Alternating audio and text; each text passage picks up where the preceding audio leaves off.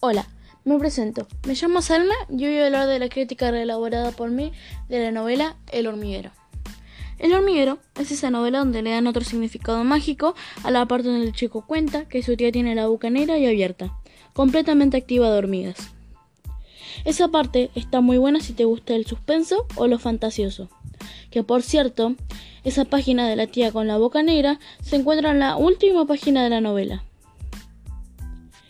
En esa parte es difícil de encontrar el final, pero está bueno, ya que hay una trama de encontrar el final donde quedas ansioso por encontrarlo, pero no lo encontrás. En este tipo de novelas está muy presente la trama y el final abierto. Cambiando un poco de tema, voy a leer las ideas en las que sí estoy de acuerdo y en las que no estoy de acuerdo.